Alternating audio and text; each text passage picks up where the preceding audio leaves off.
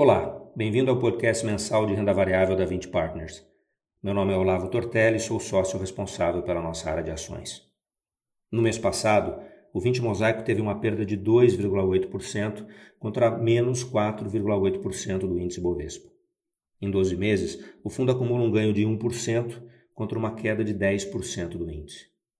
Já o 20 Seleção, fundo da nossa estratégia de dividendos, teve uma desvalorização de 5% no mês em 12 meses acumula uma perda de 6,4% contra uma queda de 10% do índice.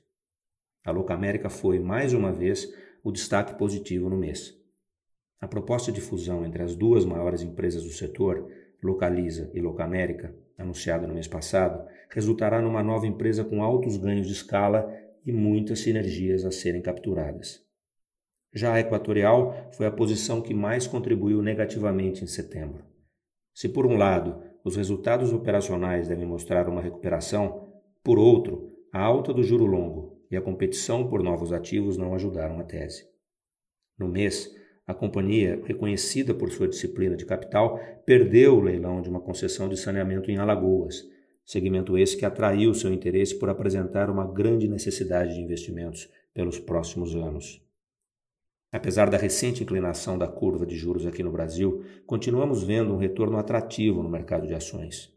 As carteiras dos fundos refletem essa nossa visão positiva para a bolsa a médio e longo prazos, em função do ambiente de juros baixos no mundo e da retomada da atividade econômica com o declínio gradual da pandemia.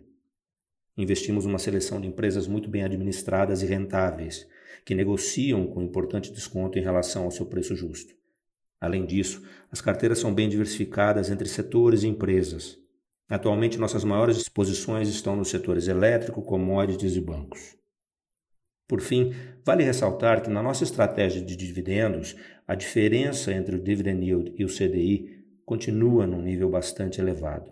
E isso, historicamente, sempre serviu como indicador de um bom momento para investir.